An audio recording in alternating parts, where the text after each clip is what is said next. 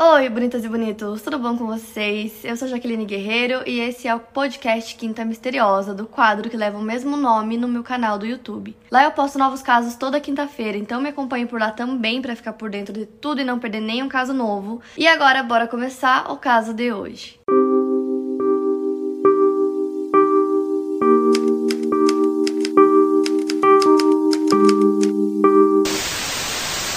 Gente, o caso que eu escolhi para contar para vocês hoje é um caso que, como sempre, né, eu tô pesquisando e lendo muito e eu encontrei ele do nada. E é um caso que envolve muito mistério e que eu falei, cara, eu preciso trazer porque eu quero muito saber a opinião de vocês, o que vocês vão achar desse caso. E esse caso aconteceu no dia 4 de junho de 1960 no Lago Bodom, na Finlândia. Eu não sei se é Bodom, Bodom que fala. E nesse caso o que aconteceu foi assim, quatro adolescentes chamados Myla Ermeli, Anja Tulik, que são duas garotas de 15 anos, e aí dois meninos que se chamavam Seppo Anteiro e Nils Gustafsson. Muito difícil a pronúncia, então eram duas garotas de 15 anos e dois meninos de 18 e eram casais. E nesse dia eles decidiram acampar na beira do Lago Bottom. Então o grupo foi acampar no dia 4 e até então tava tudo bem, todos nos conformes, eles estavam lá curtindo a natureza. Até que no dia seguinte, no dia 5, e era um domingo, então entre as 4 horas da manhã, é uma estimativa, né? Não se sabe exatamente o horário, mas foi entre as 4 às 6 da manhã. Três deles foram espancados até a morte. O Wills também foi espancado, mas ele foi o único que sobreviveu. Ele sofreu uma concussão, fraturas na mandíbula e nos ossos faciais e teve várias contusões no rosto, ele ficou bem machucado. Entre os quatro, a Ermeli, que era namorada do Nils, foi a que estava pior. Ela foi a que ficou mais machucada. Ela foi encontrada junto com o Nils em cima da barraca deles e ela estava sem as roupas de baixo,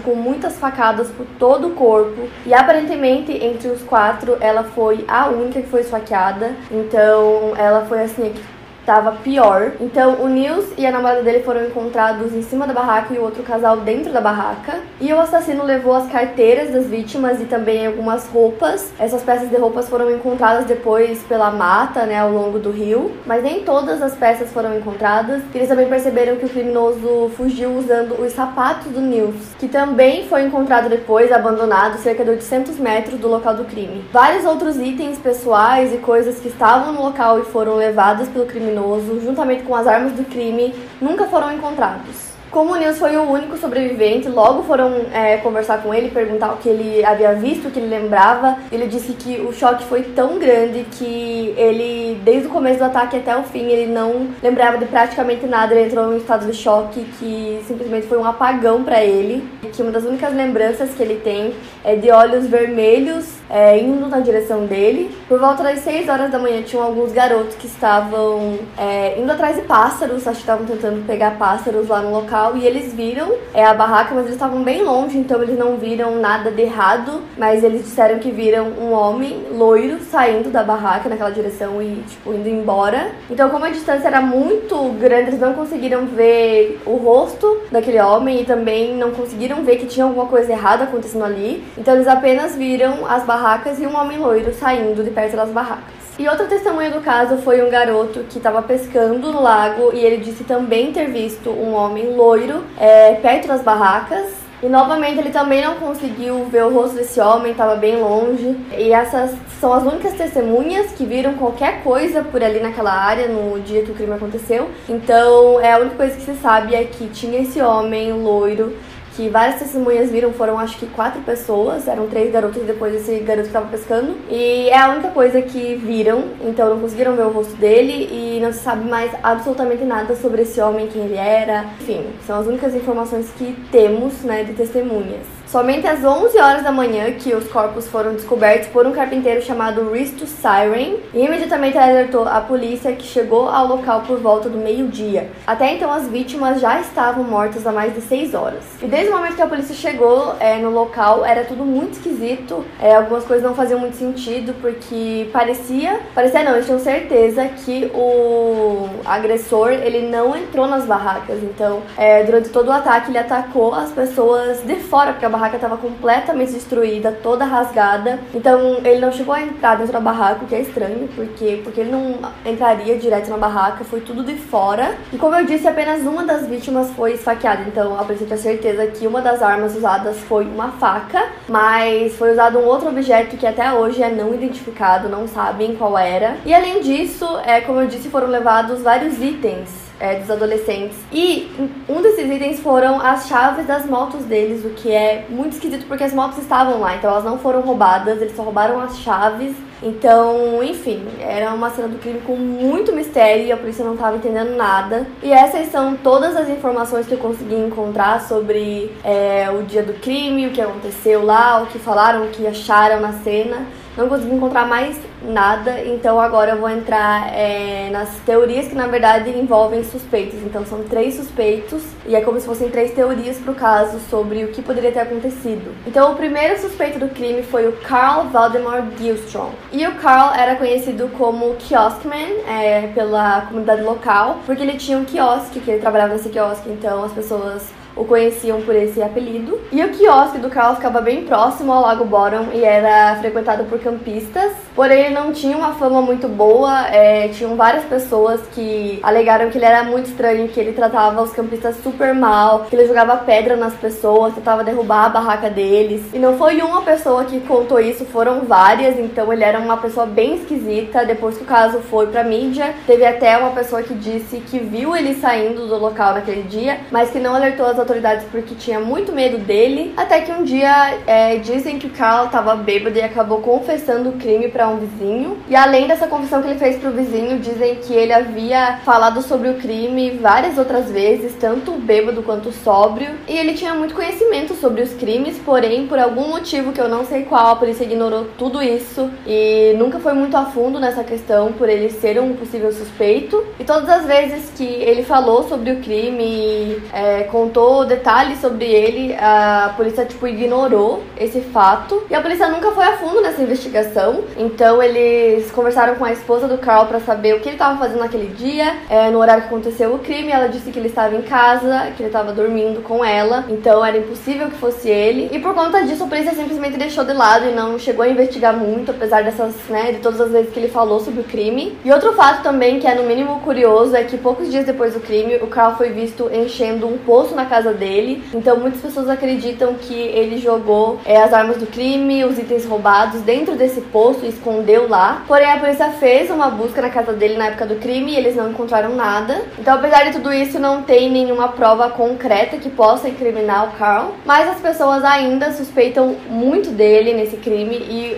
a parte mais bizarra desse cara, desse suspeito, é que anos depois ele morreu afogado no lago Bottom. Para ser mais específica, foi em 1969, então nove anos depois que aconteceu o crime, ele morreu afogado lá. O que é muito esquisito de todos os lugares que ele poderia morrer, foi justo no lago. Algumas pessoas dizem que ele se afogou, outras dizem que ele cometeu suicídio. Mas como isso aconteceu, é impossível é, usar qualquer tipo de DNA para fazer testes com o corpo dele. Então, se foi ele ou não não, tem mais como saber. E última coisa sobre esse suspeito é que a esposa dele estava no leito de morte e aí ela disse que na verdade ele não estava em casa no dia que o crime aconteceu e que ele ameaçou é, que a mataria se ela contasse para qualquer pessoa que ele não estava em casa. Então tem isso também, é muito esquisito. Nossa, esse pra mim assim é muito estranho, muito estranho mesmo.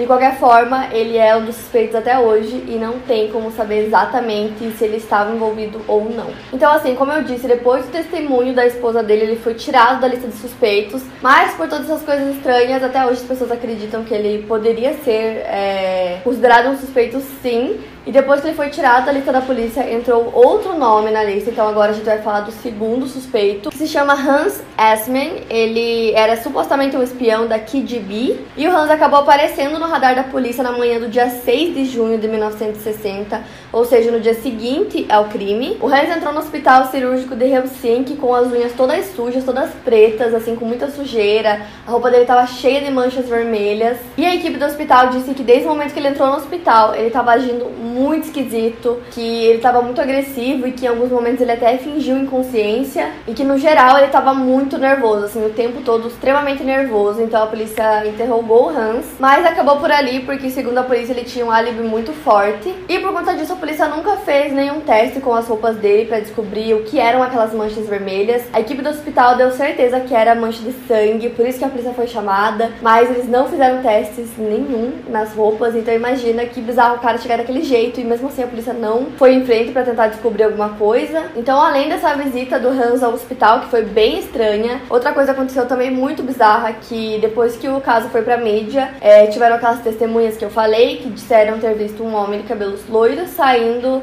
é, de perto das barracas, andando por aquele local. E o Hans tinha cabelos longos e loiros. Então, logo depois que é, ele viu essas manchetes nos jornais, essas reportagens, ele foi lá e cortou todo o cabelo dele. E essa característica do cabelo loiro foi uma coisa que o News também comentou. De fizeram um, é, hipnose com ele para ver se conseguiam tirar da memória dele alguma coisa, para ele lembrar de alguma coisa, já que ele ficou em estado de choque. E uma das coisas que ele lembrou foi o fato de que esse homem, essa pessoa, tinha cabelos loiros e longos. E o Dr. Jorma Paulo, ele foi um dos médicos que examinou inicialmente o Hans. Ele escreveu três livros sobre ele e sobre a sua conexão com os assassinatos. O ex-detetive Mate Paularo chegou ao ponto de conectá-lo com outros cinco homicídios não resolvidos. Então, além de todas essas coisas que eu falei que são muito esquisitas, tipo, todos os suspeitos são muito estranhos nesse caso, é, tem uma foto, e nessa foto, é, não, não sei dizer qual funeral foi, foi de um dos, das vítimas, mas é uma foto que foi tirada naquele dia, e tem um homem que aparece nessa foto, e nenhum familiar, ninguém consegue reconhecer e dizer quem é esse homem. Então, muitos acreditam que ele é o assassino de acordo com as características dadas pelo News sob hipnose, o único sobrevivente, né? Então, é muito esquisito que um homem desconhecido, totalmente desconhecido, estava lá é, no velório e aparece nessa foto, e é um homem que tem as características muito parecidas. É, o News falou sobre hipnose, porque o News conseguiu dar algumas características do rosto desse homem sob hipnose, então fizeram alguns desenhos, né, retrato falado, vou colocar para vocês na tela uma foto do Hans e do retrato falado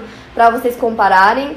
E, na minha opinião, parece um pouco sim com esse homem misterioso da foto, que é muito esquisito. E até 2004, o Hans era o suspeito, assim, favorito do público. Todo mundo dizia que era ele. Até que os investigadores decidiram reabrir o caso depois de 44 anos, alegando que uma tecnologia mais avançada havia descoberto novas evidências de sangue que foram encontradas em um par de sapatos, além do testemunho repentino de uma mulher que alega estar acampada nas proximidades na época que aconteceu o crime. Então, essa nova análise de DNA levou à prisão de um suspeito surpreendente, que é o nosso último da lista, que é o sobrevivente, o único sobrevivente entre os adolescentes, o Nils. Ele é o terceiro suspeito. Então, em março de 2004, o Nils foi preso e levado a julgamento. A polícia alegou que suspeitava do Nils desde o início e que eles insistiam que agora haviam evidências para apoiar suas reivindicações então a promotoria montou tipo uma explicação para o crime para tentar é, explicar realmente o que aconteceu naquele dia e por que eles achavam que o Nils era o culpado. Então o que aconteceu, segundo eles, foi o seguinte: é, naquele dia o Nils estava bêbado e ele e a namorada acabaram entrando numa discussão, acabaram brigando. Então ele estava muito bravo, ele sai da barraca, o amigo dele vai tentar falar com eles, dois acabam entrando numa discussão e brigando. Isso explicaria é, os ferimentos faciais do Nils. Então nessa briga o Nils teria perdido a briga porque ele tinha o maxilar fraturado, é, vários ossos do rosto quebrados. Então isso explicaria o porquê dos ferimentos no rosto dele. Então, em um ataque de raiva, Nils entra na barraca, assassina a namorada e depois outros dois amigos é, para não ter nenhuma testemunha. Então, o resto dos machucados pelo corpo dele, ele teria feito nele mesmo para que ele não fosse considerado um suspeito. E aí ele armaria toda a cena do crime, é, esconderia algumas roupas, os sapatos, enfim. E a promotoria também usou o fato dos garotos que estavam procurando pássaros naquele dia terem visto um homem saindo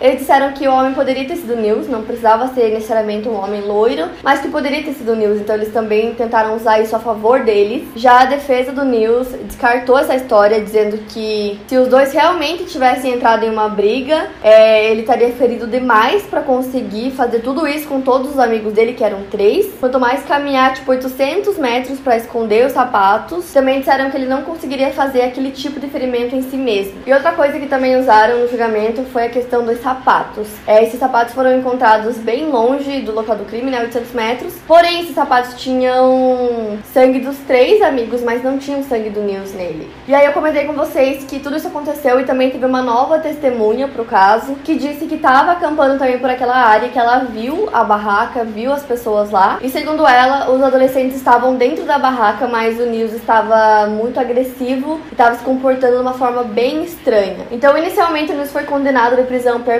ele cumpriu um ano da pena, mas aí os advogados dele fizeram um apelo e ele foi inocentado de todas as acusações. Então hoje ele vive em liberdade. Muitas pessoas acreditam que ele realmente seja o culpado. Tem outros dois suspeitos, então as pessoas dividem muito opiniões, cada uma acha que foi um, mas é um caso extremamente famoso lá na Finlândia. E todas as informações que existem sobre esse caso são essas que eu contei para vocês, não foi descoberto mais nada. Mas o News levanta muitas suspeitas até hoje. Durante o julgamento dele, um repórter perguntou como ele tinha tanta certeza que ele era inocente, se ele ficou em choque e não lembra de basicamente nada do que aconteceu aconteceu. E aí ele respondeu apenas que ele era inocente e só tipo, não falou mais nada. E outra coisa que as pessoas falam bastante é sobre os ferimentos dele. Então, assim, comparado ao das outras vítimas, os ferimentos dele eram leves. Então, obviamente que ele sobreviveria. E aí ninguém consegue entender por que só ele tem ferimentos leves e dos outros foram bem piores. Tipo, por que só ele que foi o poupado, né, desse crime? Então, com o Nils limpo de todas as acusações e a maioria dos outros suspeitos mortos, é, esse é um caso que permanece um mistério até hoje. Ele acabou virando uma lenda local tem sido conto de advertência por várias gerações e provavelmente será contado nas fogueiras para muitas outras gerações também, e provavelmente nas margens do mesmo lago onde aconteceu o crime. Então é um caso que marcou muito a Finlândia até hoje, é um caso muito comentado por lá, virou tipo essa lenda, e é um caso que tem muito mistério que